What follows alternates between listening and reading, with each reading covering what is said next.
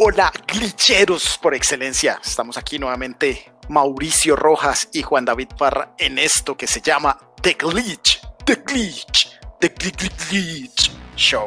Hola, Mauro. Yo, Parrita, ¿bien o no? Ah, no, aquí bien animado. Creo que me tomé un café envenenado y, y esto me tiene como alterado. Estoy con ganas de hablar. No sé, creo que nos vamos a extender hoy también un poquitito. Uy, bendito Dios. Listo, preparemos entonces el café, las galletas salvajes y hablar de lo que más nos gusta. Videojuegos y cosas freak y cosas geek y más cosas que no se pueden nombrar aquí porque es horario familiar. Además que hoy venimos cargaditos, cargaditos de cosas bastante bacanas. A lo último vamos a tener unas sorpresitas muy bacanas para esos regalitos de última hora, para ese amigo friki, para ese amigo, esa amiga geek que tienen. Y si no tienes, porque eres tú. The Glitch Show. Mauri, ¿qué te parece? Pues si comenzamos, ay, como tú te veo lindo, eh, si comenzamos con los Game Awards, esa gala que, pues para mi parecer, bueno, eh, en estos tiempos que, mejor dicho, está terminando el año, que queremos ver otras cosas y nos encanta ver cosas nuevas, igual me pareció larguísima esa gala, larga, larga, larga, larga, y eso que ellos aceleraban. Entonces, ¿por qué no hablamos de, mm, le damos un repaso a los ganadores? Porque pues aquí les cuento que mi querido Oráculo Rojas eh, le pegó al gordo, yo luego por, por interno le pedí que me mandara los números para el chance, para el baloto, porque le pegó al ganador. Yo pues con mi azar pues sí me fui en pérdidas. ¿Por qué no comienzas tú, Mauro? El fanático número uno de The Last of Us 2.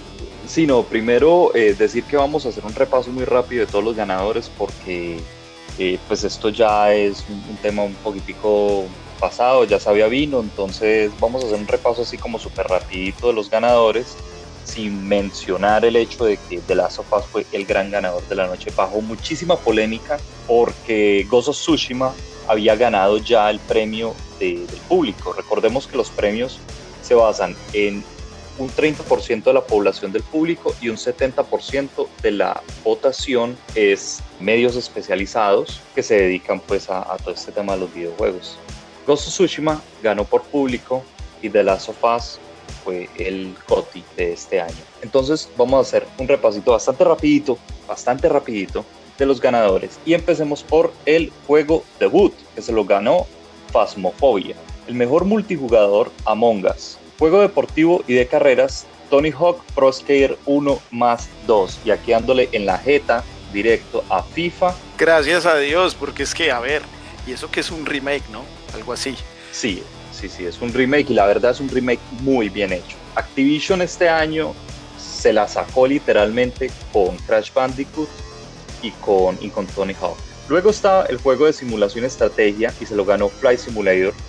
Toda la parte técnica que hay detrás de ese juego es impresionante. Es decir, coger todo, lo, todo el mapa de Bing mezclado con la tecnología de Azure y convertir el planeta entero en, en, en un sandbox para usted poder volar. Eso es un eso es un logro bastante importante que ha hecho. Y el nivel de detalle es increíble. Sí, sí, es, es, es, es un gran juego que después nos dimos cuenta que va a salir para Xbox, pero ahorita hablamos de ello. Bueno, no gané, no gané con el azar el mejor juego del año, pero me gané el mejor juego familiar, Animal Crossing. Animal Crossing.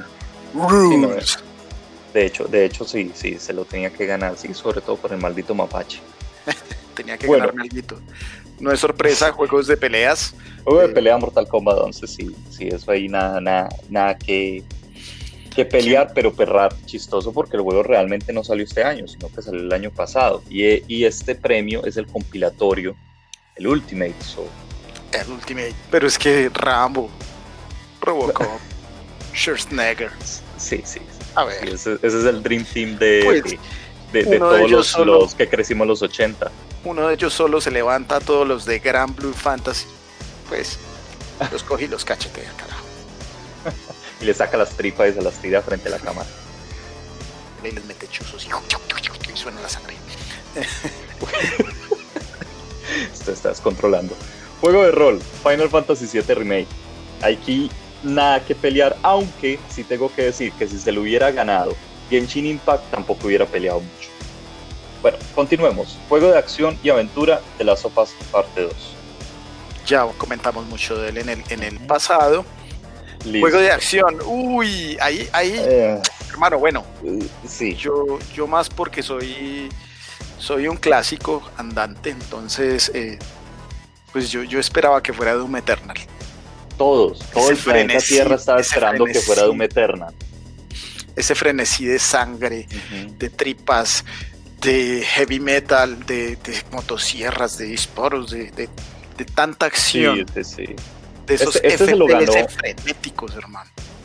Este se lo ganó Hades, pero la verdad es que Hades es muy buen juego, pero como juego de acción, no, no, o sea, es muchísimo mejor Doom Eternal. Y yo he visto ya varias eh, reacciones de, de, personas a las que sigo cuando, cuando dijeron este ganador, todo el mundo se mandaba la mano a la cabeza como, ¿what? ¿por qué se lo dan a Hades? Si acá el clarísimo ganador era Doom Eternal. Ok, mejor juego VR, Half-Life Alyx. Half-Life Alyx que fue el gran ausente de siquiera las nominaciones, y esto se nos olvidó contarlo en el podcast anterior, porque es que Half-Life Alyx realmente está revolucionando el tema de los VR, como lo hizo Half-Life. Mejor soporte de la comunidad familiar con el que hemos gozado, ¿no? Con este nos hemos reído bastante, ¿no? Sí, Fall Guys es un jueguito divertido para pasar el rato con los amigos y todo. No mucho porque se vuelve repetitivo, pero pues Igual, es bacán. Es un juego, es un juego joven. Aquí digamos que, que mejor soporte de o a la comunidad de Fall Guys mm, yo no lo veo tanto porque ellos se demoraron bastante para sacar la segunda temporada. Cierto que Cuando la sacaron era los mismos juegos con dos variantes o tres variantes con otro traje. Y creo que sí, se demoraron mucho y perdieron comunidad. Porque estaban, tenían el hype, pero altísimo. Sí, Fall Guys fue de esas estrellas fugaces, al igual que lo fue Phasmophobia en su momento, al igual que lo está haciendo Among Us en estos momentos. Eh, se demoran, se demoran. O sea, eh, suben muy rápido, pero les cuesta mucho mantener esa comunidad tan grande. Mejor juego independiente, Hades. Ah, ahí sí ya nada que hacer, se lo tenía que ganar él, que era el clarísimo ganador. Sigue mejor juego en constante evolución. Se lo dieron a No Man's Sky y aquí es donde usted dice que se lo debió ganar Des. Ya más por, yo como tú sabes, yo soy muy subjetivo, me dejo llevar por las emociones. Bueno, continuemos. Eh, mejor juego como impacto. Tell me why. Juego más anticipado, Elden Ring. Elden Ring. Mm, todo lo que tenga que ver con Elden Ring es lo más anticipado, es lo más esperado, es lo más no sé qué, porque es que existe una religión alrededor de Miyazaki, la cosa más impresionante. Bueno, mejor juego de la comunidad, Koso Tsushima. Koso Tsushima. Mejor interpretación, Laura Bailey. Abby. Ella es la malvada del juego, ¿cierto? Sí, no. Es que eso es lo bello y, bello entre muchas comillas de, de las sopas parte 2. Mm, lo que pasa es que el juego presenta unos matices de los personajes muy profundos. Básicamente el juego todo el tiempo te está diciendo, acá no hay ni buenos ni malos, Acá simplemente hay víctimas de las circunstancias y dependiendo de la situación en la que usted esté, lo puede llevar a ser el bueno o el malo dependiendo del punto de vista. Lo voy a dejar ahí porque de ahí para allá son puros spoilers, pero la interpretación de Laura Bailey como Abby es impresionante. Bueno, estoy esperando con ansias jugar la parte 2. total. Mejor diseño de audio de las sofas parte 2. Y mejor soundtrack. Final Fantasy VII Remake. Lo estoy explorando. La, música de Final Fantasy VII Remake es la misma música de Final Fantasy VII original, pero remasterizada y además se le añadieron algunas pistas adicionales. La hace el mismo compositor que es Nobuo Uematsu. Me encanta tu japonés. Eh, arigato gozaimasu. bueno, mejor dirección de arte. Koso Tsushima.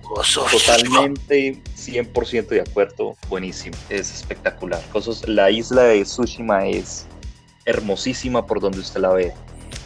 Se, habrá, se habrán basado en, fotografías, en pinturas, me imagino, para poder recrear algo de la época. O en narrativas, en, la, en la tradición oral, tal vez.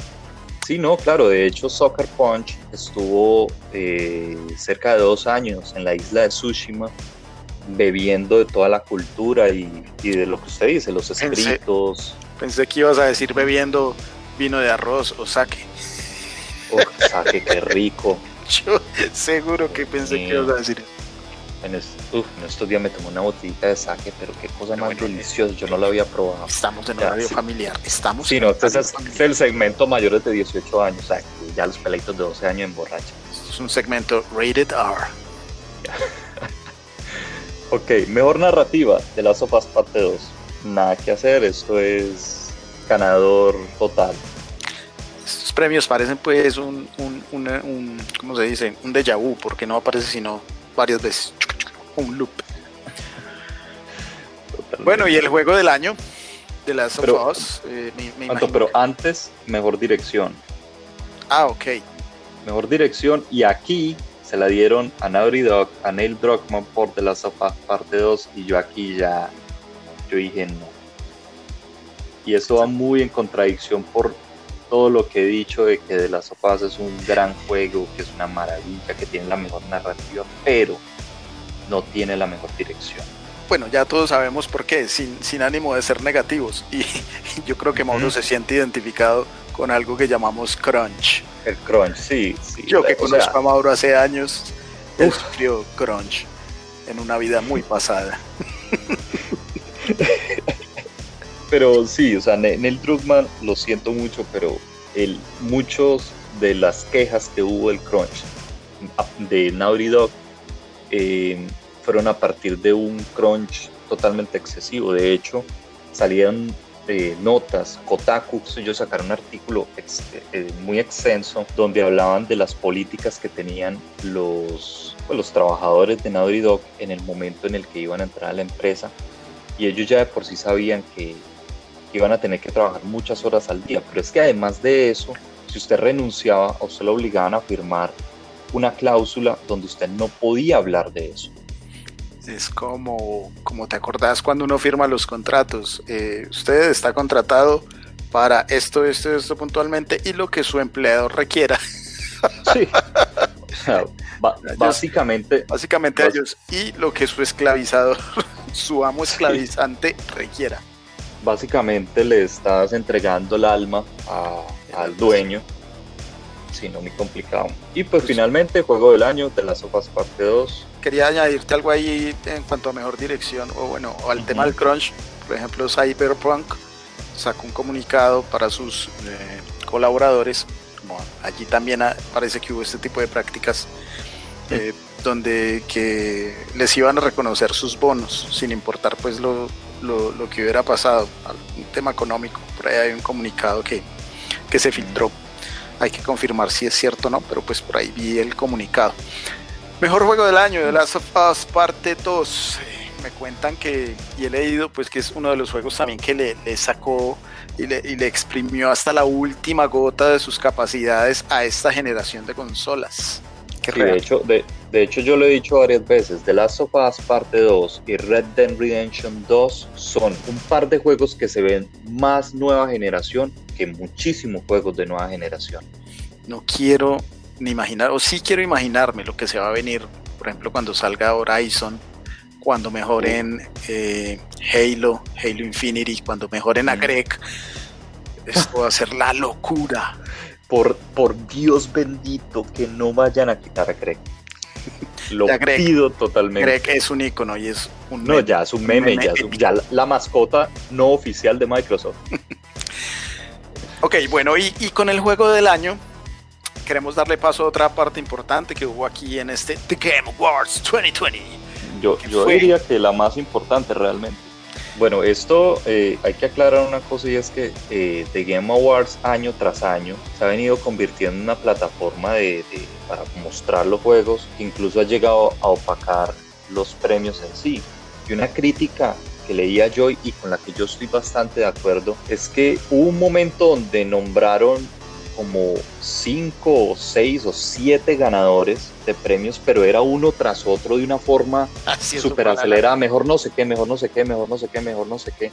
Y después 20 minutos de anuncios y, decía, hombre, pero pues, a ver, ¿estos son de Game Awards o, son...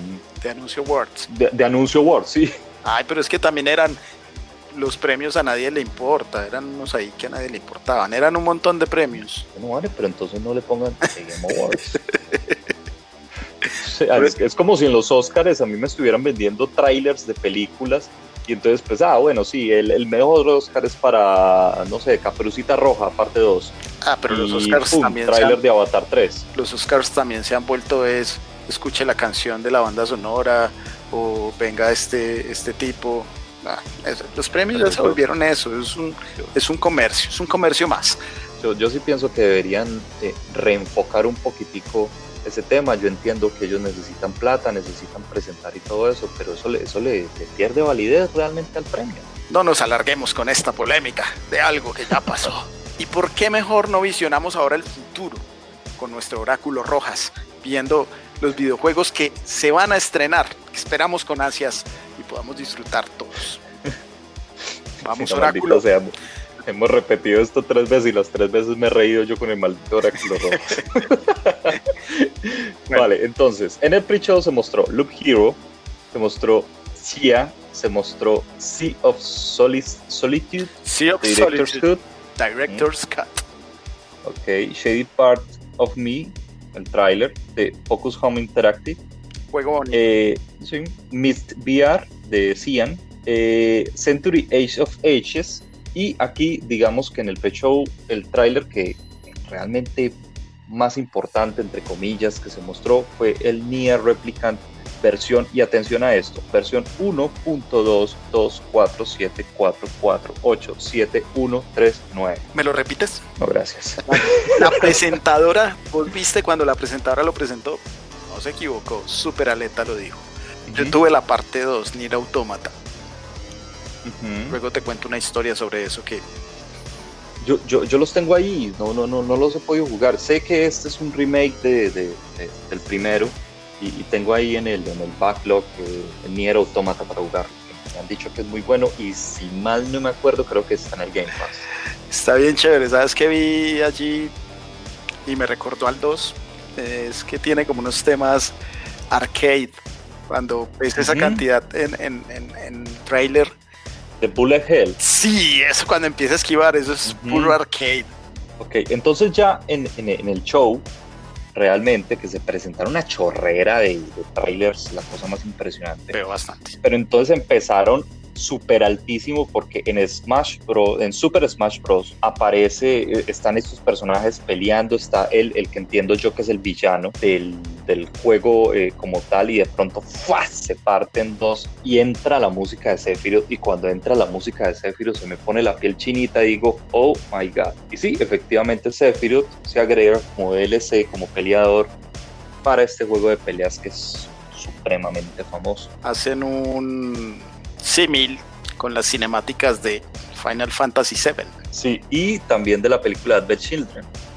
Luego eh, pasamos a ver una cinemática del planeta, desde el espacio, con un acercamiento, luego la cámara se metió por, como por una ciudad, por, una, por un edificio, luego salió a la terraza y cuando yo vi un arma con silenciador yo dije no puede ser, además porque este era el juego que iba a presentar The Initiative.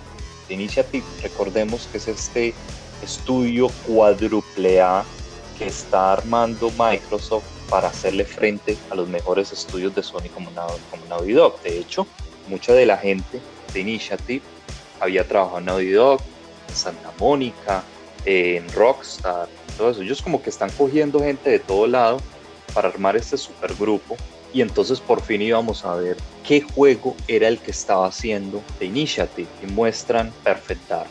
Entonces volver a ver el, regreso de Joanna Dark fue impresionante. Yo en ese momento salté de la, de la silla. Excelente. Bueno, seguimos. Otra, otra... Luego mostraron el tráiler de Back for Blood. Eh, este es el sucesor espiritual de Left 4 Dead. Estamos llenos de sucesores espirituales. Me encantó el gameplay. Sí, sí, estamos, estamos Sí, sí, se ve bastante bacano, además porque es de los mismos creadores de Left 4 Dead. Entonces es el Left 4 Dead, pero no le pudieron poner Left 4 Dead, entonces le pusieron Back 4 Blood. Siguieron el mismo juego de palabras o algo así. No soy amante de los juegos de zombies. Sin embargo, este me pareció como, como ya rayando hacia lo bizarro, no tan oscuro, como más diversión. Por lo menos lo primero que se ve, me gusta. Y, esto, y, esto, y estos juegos cooperativos, eh, así como por hordas de, enemigos y todo eso, son, son bastante divertidos jugarlos con los amigos. Eh, esto fue una presentación, eh, lo que sigue es algo más para los fanáticos ahorita de Cyberpunk, como un contentillo el, en Forza Horizon 4 y aparece... el carro. El carro de Cyberpunk 2077, uno de los carros. Eh, el más emblemático, pero a ver, ojalá que no vaya a estar pixelado el maldito carro en Forza Horizon o que al menos vaya a 60 FPS. No, que no vaya a estar bugueado. No, seguro. Tú has probado el Forza Horizon en, en, en el Xcloud y he visto que ha corrido bien, ¿no? algunos juegos. Es increíble, sí. Es increíble. The Callisto Protocol. Este, este a mí me emocionó de una manera que no se pueden imaginar, porque son de los veteranos que crearon Dead Space. Y de hecho, cuando yo vi el tráiler y el man se paró y vi las luces en la parte de atrás, que era como el medidor de vida, yo dije, es Dead Space. Ya, casi me muero. Espero mucho ese juego. Aunque fue solo una cinemática me gusta por el tema de la ciencia ficción. Mm, aunque ese, ese bicho está muy bravo de ese tráiler, hermano. Uy, mira, te recomiendo a ojos cerrados Dead Space. ese bicho me recordó, me recordó a ti. Continuamos. listo. Warhammer, Warhammer. Warhammer. ¿Cómo se pronuncia? Warhammer. Open Roads eh, me pareció que es un juego más contemplativo, ¿no? Es un juego más indie. Disco Elysium, The Final Cut. También se presentó Dragon Age. Esto fue más un trailer que un gameplay de BioWare. Pues como, como trailer, pues excelente, maravilloso. Sí, no, pero yo, aquí prendieron alarmas BioWare. BioWare viene en picadita con la cagadita de Anthem. Y, y, aquí se tienen que poner las pilas y ya llevan bastantes, bastantes años, estamos hablando de 4 o 5 años desde que anunciaron que estaban trabajando en un nuevo Dragon Age y que solo hayan presentado una cinemática CGI después de tanto tiempo, yo creo que no quieren cometer los mismos errores que Cyberpunk después de lo que les pasó. No, pues es que va a salir en el 2077.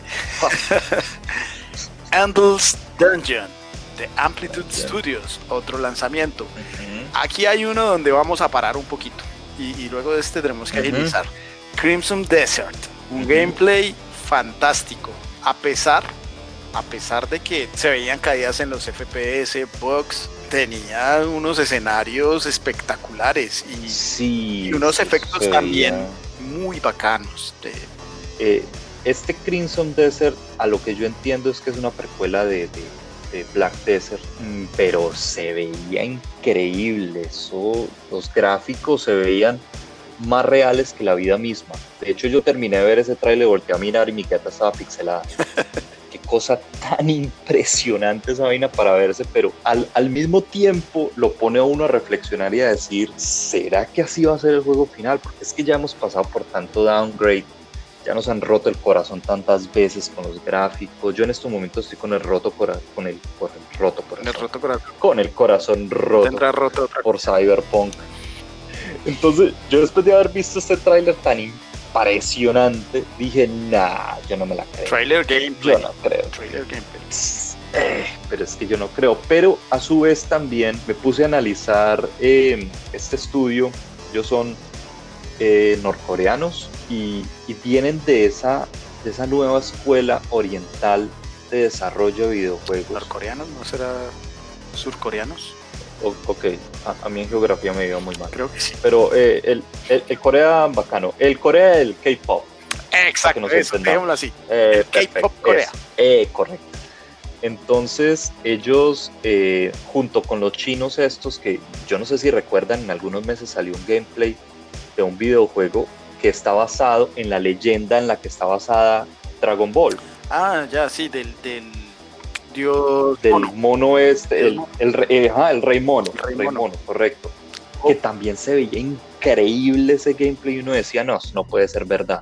Y el mismo director luego salió jugándolo y, y realmente se ve así. Entonces uno dice, bueno, viene una escuela bastante fuerte de, de, la parte de Oriente también a ponerle un poquito de variedad, porque los juegos occidentales se están volviendo muy estándar. Yo digo, si sale la mitad de, de, lo bien que se veía en este tráiler, uff, le va a ir bastante bien. Bueno, continuemos, continuemos. Después de Crimson Desert voy a anunciar este con... Así lo anunciaban ahí. Y es nada más y nada menos. El momento más creepy de la noche, Dios nada más como así lo presentaron, era Overcooked. All Can You Eat Swedish Chef DLC. ¿Por qué hice esa voz? Porque así habla el chef suizo, creo que es de Plaza Sésamo, ¿no? Pero es un personaje de Plaza Sésamo. Trataron de hacer la parte cómica de la noche, pero no me llegan a los talones en comicidad. No, pero se, veía, se veía que Geoff la estaba pasando la, vergüenza total. Ah, pues a mí me gustó porque pues, yo me veía Plaza Sésamo, entonces me lleva a la niñez. A long time ago. Luego sigue Warframe and Unreal Tournament Crossover. Call of Duty Black Ops Cold War Season 1. Esta Season me parece de Scavenger Studios. Me parece que es un juego contemplativo, por lo que vi. Uy, no, aquí tenemos que parar. Aquí se mm. viene rápidos y furiosos dinosaurios rápido y prehistóricos. Tribus prehistóricas, aunque este es más bien como hacia el futuro. Este arc es, una evolución hacia el futuro, como una segunda vida de la humanidad. Arc 2, protagonizado por Vin Diesel. Esa cinemática, hermano, yo dije, ve, porque rápido y furioso. Además. No, y además Vin Diesel con taparrabos es muy raro, hermano.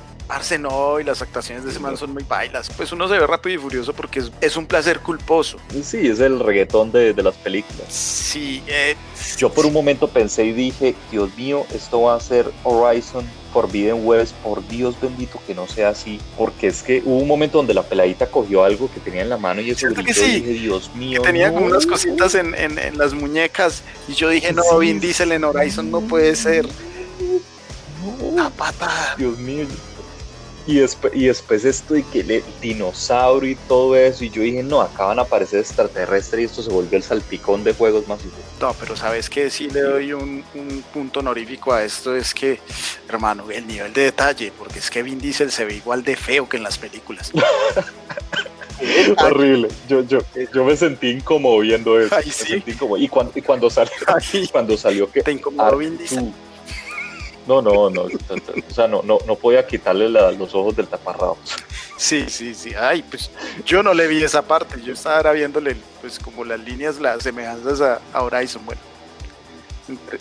entre, gustos, colores. Pero es que cuando, pero es que lo, lo, lo, chistoso, lo chistoso es que Ark 2, a, a ver, ¿en qué momento Ark se volvió tan importante que consiguieron a Vin Diesel para que le protagonizara una segunda parte. Es que Ark, hasta donde yo me acuerdo, estaba en fase beta y de un momento a otro, mm, y después de esto, eh, serie de animación.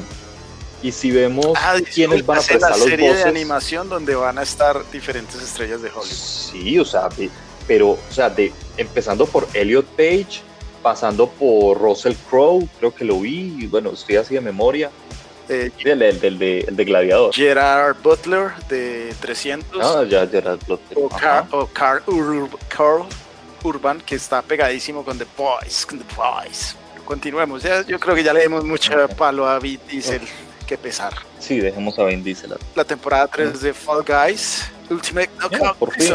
Eh. Ah, eso es Fall Guys con nieve navideño. Ah, sí. Elite Dangerous. Odyssey Gameplay. Frontier Developments. Aquí. Eh, francamente no me acuerdo cuál es ese. Yo tampoco. Eh, por aquí hacemos una pausa especial dándole amor a nuestro amigo Carlos, que es fanático de este personaje que vamos a nombrar. Evil Dead, The Game. Ash Williams está de vuelta en Evil Dead. Así como le gusta a Carlos, eh, un juego serie B, en, en, el sentido de que está basado en películas serie B. De Capcom, una resurrección total de Ghost and Goblins y también nos lanza el Capcom Arcade Stadium. Ya habíamos hablado de Microsoft Flight Simulator. Bueno, aquí lanza. Sí, que por fin, que por fin llega a, Xbox, a, las nuevas consolas, las consolas de, pues de actual generación ya. Muy bacán. Uno que me parecía interesante, Returnal, Release Date. Se ve que va a tener una dinámica, una... dinámica diferente en el segundo de esos juegos que te hacen ese loop que se te va los enemigos o, tu, tu entorno va a ser cambiante en la medida que vuelvas a repetir alguna parte de, este juego. Eh, este lo estoy esperando para jugar con mi esposa, se llama It Takes Two, The Gameplay. Ah, sí, sí, sí, sí. Ese me gusta. Yo jugué. ¿Cuál fue que jugué? Ah, bueno, este es el mismo creador de. De, Way Out. Way Out. Que nos quedamos por jugarlo, ¿no? Nunca lo compramos. Sí, lo tenemos que jugar. Eh, The Elder Scrolls Online, Gates of Oblivion, de Cinemax Online Studios. También tenemos Monster, otra versión de Monster Hunter. Mm. Otra versión, creo que es para Switch. Para Switch, para Switch, ajá. Está Evil West, The Flying Wild Hog. este es como Van Helsing, pero, pero mezclado con Spaghetti Western. Scarlet Nexus Trailer, de Bandai Namco. Ese es bonito, es interesante muy anime. Muy anime, sí. Eh, el nuevo mapa de Among Us, de Airship, la nave voladora. este me hizo reír. Bueno, pues ya sacamos a, yo creo que se pusieron de acuerdo, ¿no? Microsoft y Sony, ¿no? Saquemos nuestros, nuestros personajes, algunos de nuestros personajes más icónicos y metámoslos al Fortnite. Entonces, Halo, Master Chief Crossover aparece Parece Master Chief en Fortnite, haciendo bailecitos exóticos. Mira, Dios mío, a mí, yo vi esto y me, emociona y pues de hecho, a ver, yo no juego Fortnite, pero no le quito que ha hecho muchísimas cosas muy bien hechas y una de esas es tener el mismo juego a Kratos y a Master Chief.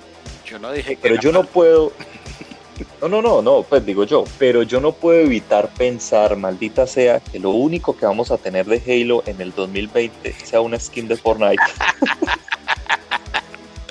bueno, también siguiendo con Fortnite, eh, hay un crossover con The Walking Dead. Sigue también y Michonne. A League of Legends, se llama Rune, Rune, este, ¿cómo se pronuncia? Ruined King. Ya se me está olvidando el poquito inglés que aprendí. Sí, Ruined King. Este es un juego que es del universo de League of Legends, pero este tiene una jugabilidad más parecida como Diablo 3, pero yo también vi batallas de por turnos. Entonces es como una mezcla bastante extraña, pero es de estas de esta serie de juegos que anunció Riot Games para extender el universo de, ah, League of Legends. Un, un, spin, puede ser un spin-off o sí, sí, un juego alternativo basados en League of Legends, puede ser. Mass Effect de BioWare. por último, Mass, Mass Effect, que nuevamente BioWare, eh, a ver, focos sobre, sobre BioWare, porque nuevamente cinemática, mucho CGI, mucha promesa. Mm, a ver, hay que mostrar más gameplay, hay que mostrar más gameplay.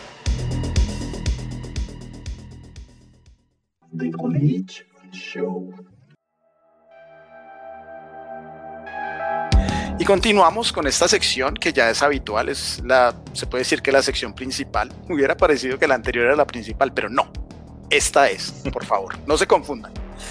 Hoy vamos a hablar sobre esos bugs, bugs en videojuegos que realmente se poposean la experiencia de juego. Me disculpan ahí lo mm. prosaico.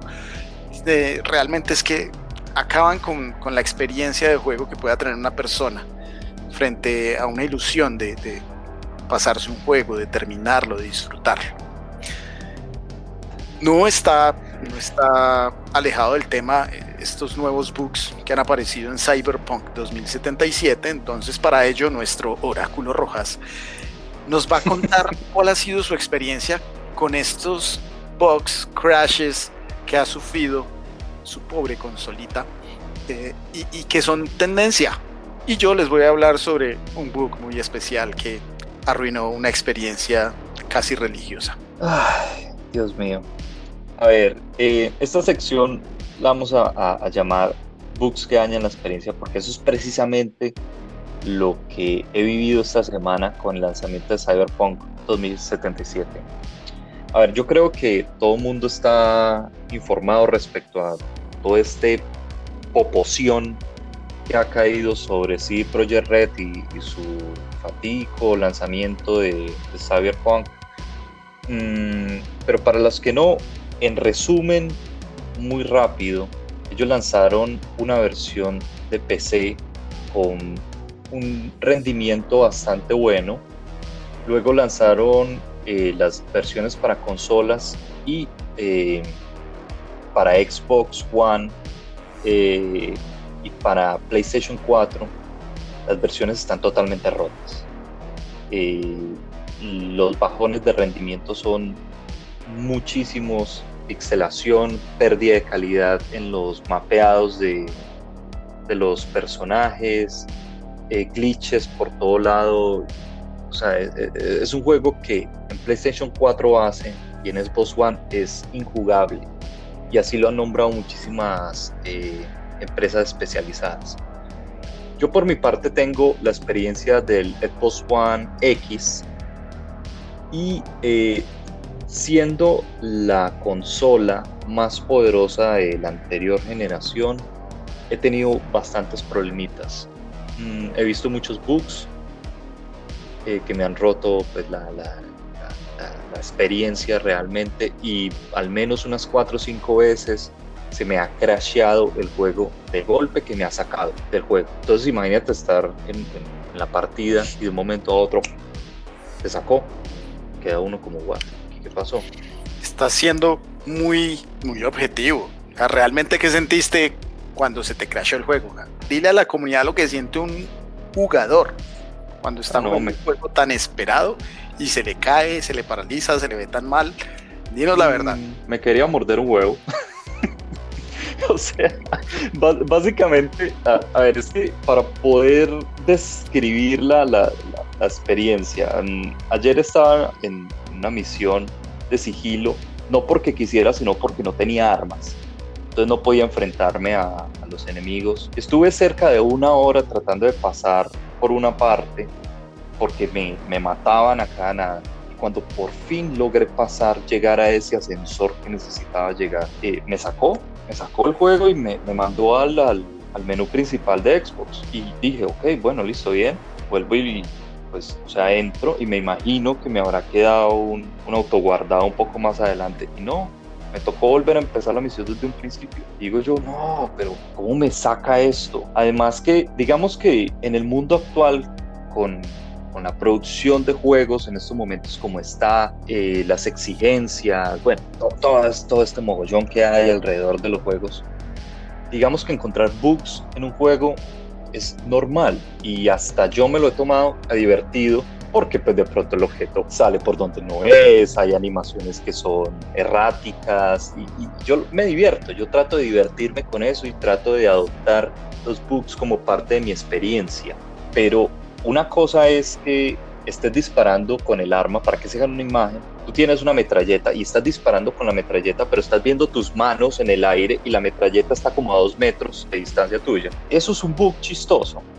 Y otra cosa es que, no sé, estés jugando y de pronto se te apaga la consola. Y ahí es donde entran realmente los problemas de rendimiento que CD Projekt Red no ha podido solucionar y que más allá de no poderlo solucionar porque va a llevar muchísimo tiempo, de hecho ellos dijeron que el parche mm, realmente grande se va a demorar hasta febrero.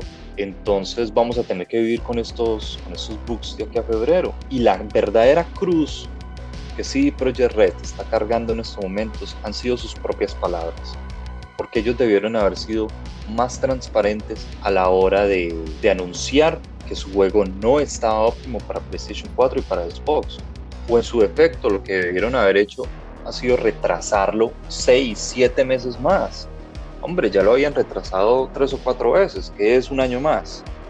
Pero no sacar un juego en estas condiciones es injugable. Ahí te complemento dos cosas. El que se demoraran más eh, en las acciones hubieran tenido un gran bajón. Igual lo, igual lo han tenido por, por los errores. Segundo, no es solo ellos. Para mí, CD Projekt Red activó esta opción de devoluciones. que eso es otro. Porque los juegos digitales, por ahora, como eh, dependen de plataformas de terceros como las tiendas de, de Xbox y las tiendas de, de, PlayStation para la compra de juegos, pues ellos tienen otras políticas de devoluciones de juegos digitales. Y lo que está diciendo PlayStation, por ejemplo, es no, espere que ya viene la, el patch de enero y hay otro en febrero, creo que son dos. Y si no, pues el que venga, esperen. Pero no hay devoluciones. Los que tienen juego físico, ni siquiera es en la tienda donde lo compraron. y tú lo compraste en una tienda de cadena, no, allí no es donde lo debes enviar, lo debes enviar a una dirección que te brindará CD Project Red en un correo que existe para tal fin. Sí, de hecho, varias tiendas se están lavando las manos y están diciendo que no van a hacer eh, devoluciones. Devoluciones. las devoluciones son directamente con CD Projekt Red. De hecho, sí, de hecho ahí hay, hay algo bastante raro porque el mismo CD Projekt Red está diciendo que, eh, o sea, en los comunicados que está dando sobre el tema de las devoluciones no está incluyendo las marcas PlayStation y Xbox y eso da a entender de que hay una ruptura de comunicación entre las dos marcas. Entonces ahí hay un tema bastante, bastante complicado, pero el juego es, a ver, es muy triste decir esto porque el juego realmente es muy bueno. Lo que he podido jugar, la historia que he podido jugar es muy bueno. Realmente uno se mete en ese futuro distópico de 2077 y el, y el juego a nivel gráfico se ve supremamente bien. Pues dejando a un lado el tema de, los bugs y, y, cuando el juego quiere ser bonito o quiere realmente entrarte por los ojos, lo hace.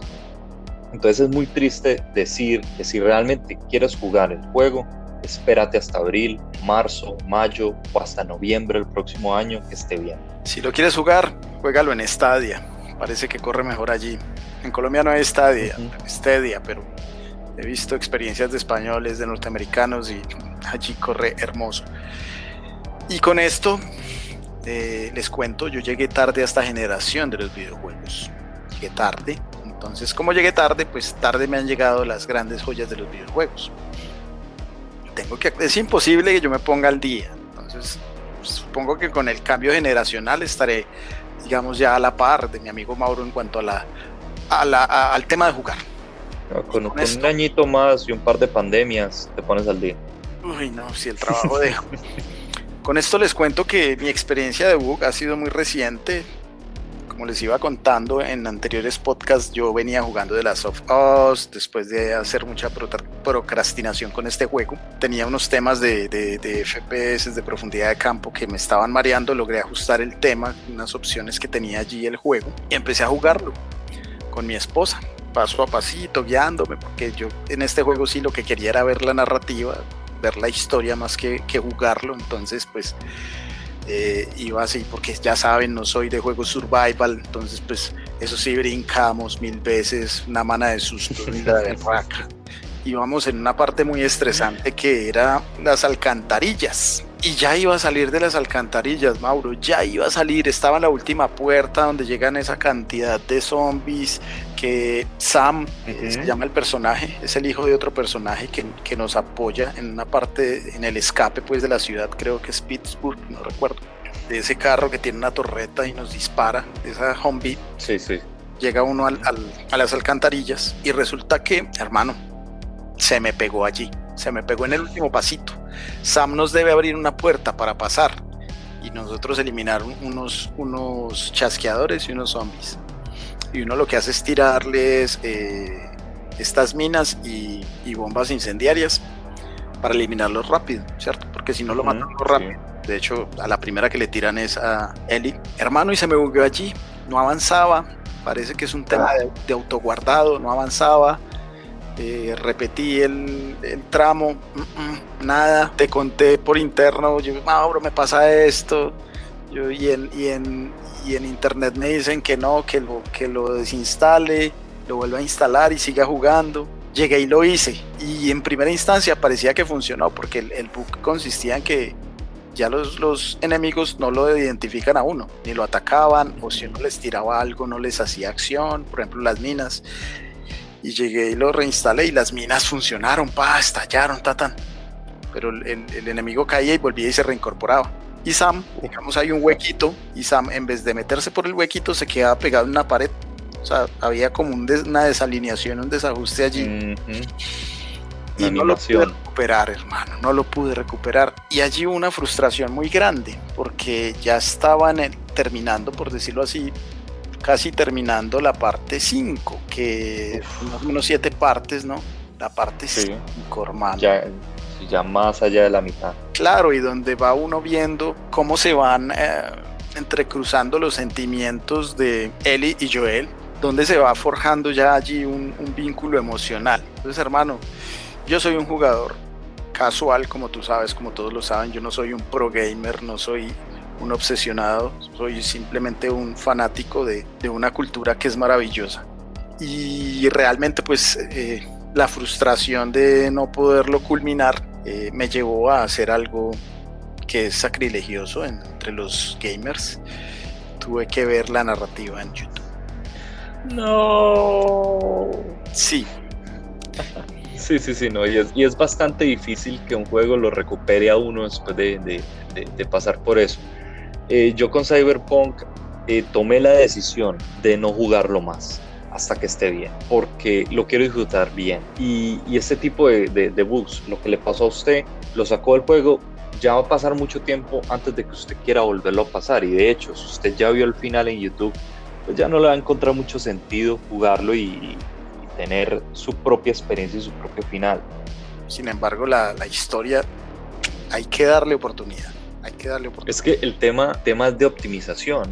Ellos lo que tienen que hacer es optimizar el juego para las consolas base, Yo porque creo que incluso ellos mismos, ellos mismos hicieron las declaraciones de que, de que el juego tenía muy buen rendimiento en consolas de anterior generación y, y de pronto si encuentro el tweet original lo voy a poner para, para quienes nos ven en YouTube. Ellos mismos dijeron eso, entonces que ahorita sale un juego tan roto, realmente uno se llega a sentir engañado y como digo, es un gran juego, pero si no tienen la oportunidad de comprarlo en estos momentos o están esperando para, para comprarlo más adelante, definitivamente cómprenselo en noviembre del 2021. Además, que si es que si es que sale y le va bien, puede entrar a los a los GOTY porque muchas personas estaban diciendo que uy, que ojalá hubiera entrado a los GOTY este año. Mira, no, no se hubiera ganado ni una pata en el culo. Sí, ahora, ahora ya decimos gracias a Dios no entró al GOTY.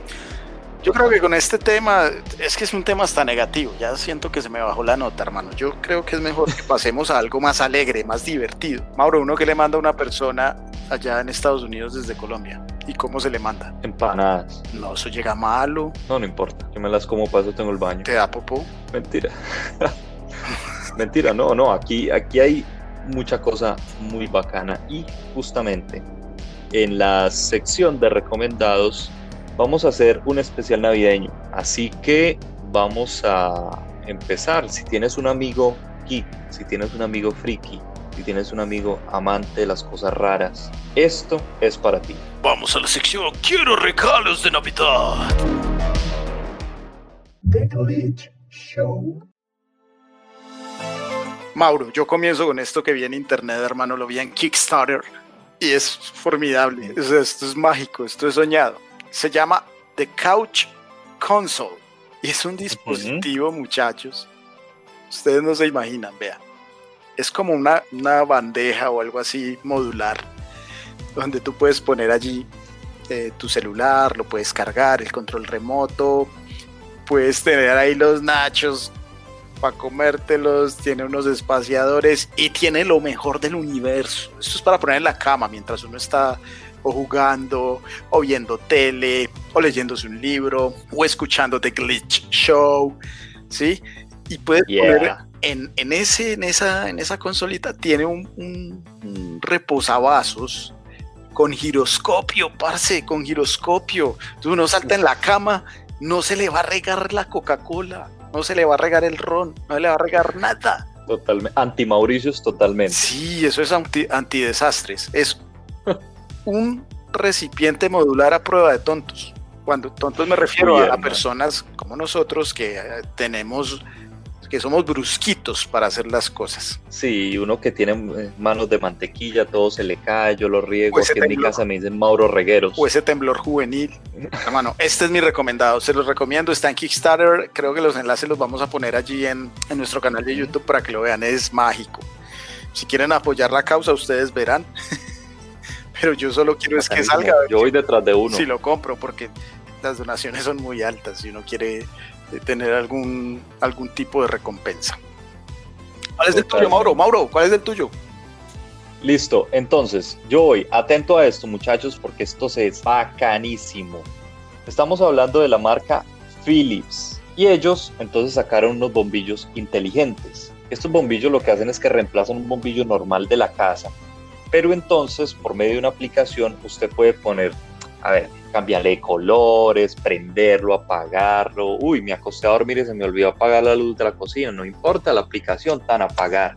Pero me voy a enfocar especialmente en unas barras que se ponen en los laterales del televisor se sincronizan con el televisor y lo que hacen es que reflejan los colores que se están reflejando en el televisor, independientemente de si está viendo una película, jugando, lo que sea. Y estas barras lo que están haciendo es que están interpretando los colores y están apuntando hacia, hacia la pared. Las barritas estas usted las para y las pone apuntando hacia la pared. Y entonces ellos lo que hacen, aumentan el rango de los colores y se ve impresionante. Se ve súper bacano para una película, para jugar. Sí, sí, tiran como esa luz de los colores. Acá lo estoy viendo. Es súper bacano, o sea, se ve súper, súper, súper bacano. Y eso con un buen sonido. Además que tiene unos paquetes de iniciación bastante bacanos que incluyen cuatro bombillos.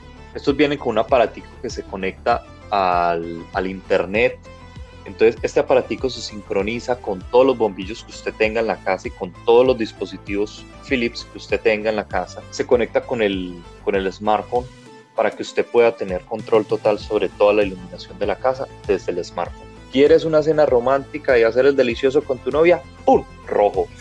Rojo pasión. Tuyo, Juan Piz. Uy, este que yo tengo es maravilloso. Yo lo he visto en acción. Yo no tengo todo esto, pero he trabajado algunos de estos sistemas en, mi trabajo cotidiano.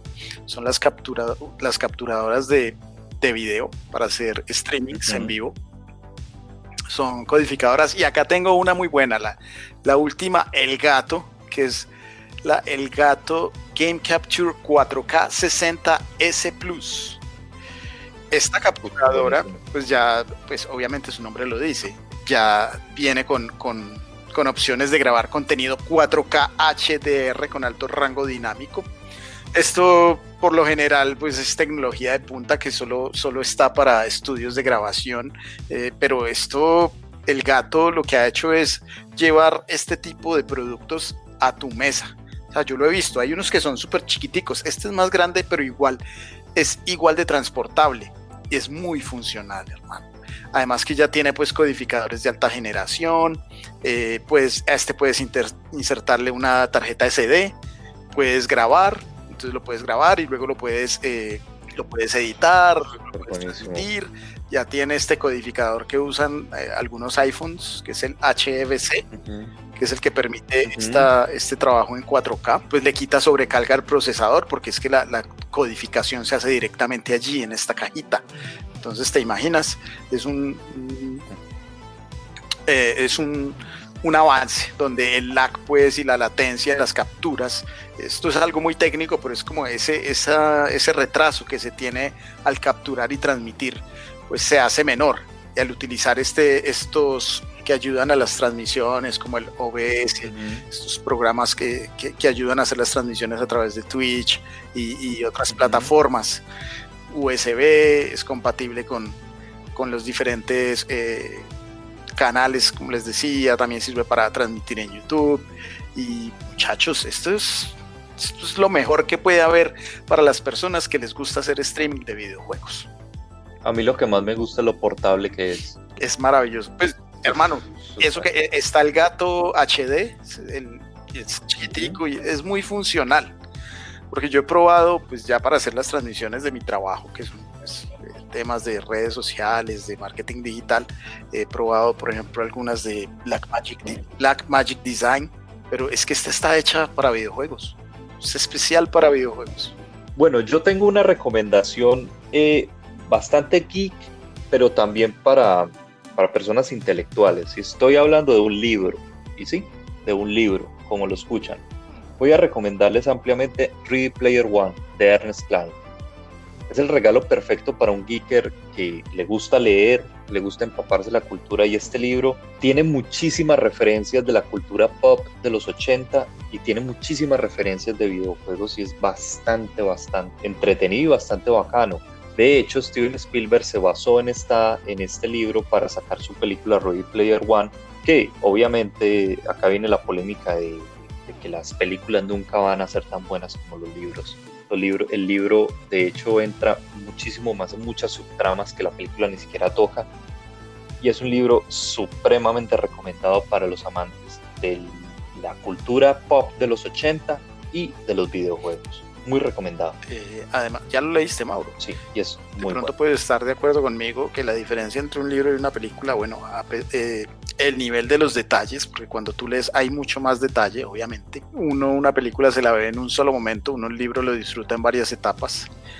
Eh, y el libro estimula la imaginación en la película. En la película ya vemos lo que alguien se imaginó cómo se vería ese libro.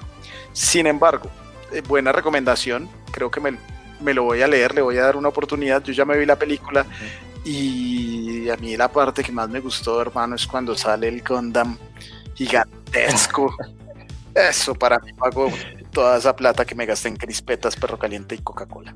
Vamos con un, con un recomendado que yo creo que todos quieren probar. Esto me gusta porque Nintendo innova. Nintendo innova en la forma en que interactuamos y jugamos sus juegos y el mundo. Esto se trata de realidad aumentada. Yo creo que pues para ser uno de los primeros juegos que salen de esta manera de Nintendo, eh, es algo que, que, sería genial tenerlo. Pero no solo un, un, solo kart, sino varios karts. Y con esto les digo que me encantaría que me regalaran el Mario Kart Light Home Circuit. Eso debe ser la locura. Eso es una locura. Yo lo quiero, yo lo quiero solo para una cosa. Para jugar con el gato. Para jugar a mi gata. Pobrecita. Pero no, pero se ve increíble, hermano. O sea, yo me imagino haciendo unas pistas así súper complejas, súper bacanas. Bueno, acá en, este, en el apartamento no, porque para, para eso necesitaría uno tener una mansión. Y de hecho, pues los comerciales tienen un apartamento gigantescos. Pero esto en un parque, no sé, con un par de amigos y, esos carros tienen que ser súper divertidos. Hermano, los niños llegan a una edad en que se vuelven locos, frenéticos por Mario Bros. Entonces tú te imaginas que a mí me regalaran esto y yo me voy a donde mi sobrino, mira lo que traje, no, pues me vuelvo el tío favorito. me vuelvo el tío favorito. O sea, una Nintendo Switch con Mario Kart Live Circuit. Eh, el siguiente recomendado mío no tiene nada que ver con videojuegos realmente, pero me parece que es un regalo muy bacano, es un regalo geek, es un regalo tecnológico y también porque me he dado cuenta que hay cierta tendencia ahora último a que hay muchos ciclistas, que hay muchas personas que se han dedicado a, montar en bicicleta, a hacer grupos de ciclas, y, en fin, entonces les voy a recomendar los guantes para ciclistas de la marca Sakis estos guantes tienen una particularidad y tienen unos LEDs que marcan unas flechas hacia la derecha, obviamente en el guante derecho, y hacia la izquierda en el guante izquierdo, y es básicamente para que el ciclista marque como si fueran direccionales cuando va a girar hacia la derecha o hacia la izquierda. Ah, buenísimo. Con, con acciones de, de la mano. Con acciones de la mano. Simplemente el ciclista mueve, el guante reconoce el movimiento y marca las, la dirección en la que, en la que quiere voltear. Además, amigos ciclistas, para que también aprendamos a, atravesarnos en los carros. Los hay guantes, pareciera que fueran, ¿no? o sea, con gestos, como los iPhone. Mano, yo finalmente, un regalo que me encantaría y que no puede faltar ahora, un tamalito. A ver, un tamal, una, lechona, por favor. Acuérdense de nosotros en Navidad. Ya de natilla y buñuelo no más, por favor. A ver, qué rico. Ese sería mi último regalo, ya que es Navidad una buena cena en familia. Ese sería mi mejor regalo en esta Navidad. Lo quisiéramos todos, ya que estamos en tiempos atípicos. Pero yo sé que todos, el mejor regalo sería estar todos reunidos, abrazados, alrededor de la mesa, comiendo delicioso, echando cuento, disfrutando nuestros sobrinos, nuestros amigos, hermanos y demás familiares. Oh, qué bonito. de todo corazón. Sí, de hecho, de hecho ese es el regalo más importante realmente. Disfrutar con los seres queridos, disfrutar de este tiempo. ¿Qué más tienes para nosotros, Mauro? No, pues ya después de eso, ya decir lo mío, voy a ser la persona más fría y asquerosa del universo. Puedes abrazar a un familiar y también regalarle los Pulse 3D Wireless de PlayStation 5. Y ojo con lo que voy a decir, esos audífonos son increíbles son los audífonos que salieron con el, con el kit de accesorios del PlayStation 5, pero que este particularmente es compatible con el PlayStation 4 también. Utiliza una, una tecnología eh, de cancelación de ruido óptima. Tiene doble micrófono, coge el audio por el micrófono izquierdo y por el micrófono derecho, por lo tanto eh, tiene muy poca pérdida de, de audio. También puedes cancelar el, el, el chat de voz o el volumen del juego en función de lo que usted quiera y es totalmente compatible con PlayStation. De hecho, los podcasts que yo grabo los grabo con estos audífonos y me, han encantado, me han fascinado realmente. Qué gomelo, no me había contado. Yo tengo unos, Logitech que también son muy toda la bulla, pero, eso toda la bulla que hice en Instagram. Ah, pero pues sí, como hermano, yo sigo las redes sociales de mi trabajo. es que me toca mover todo el día.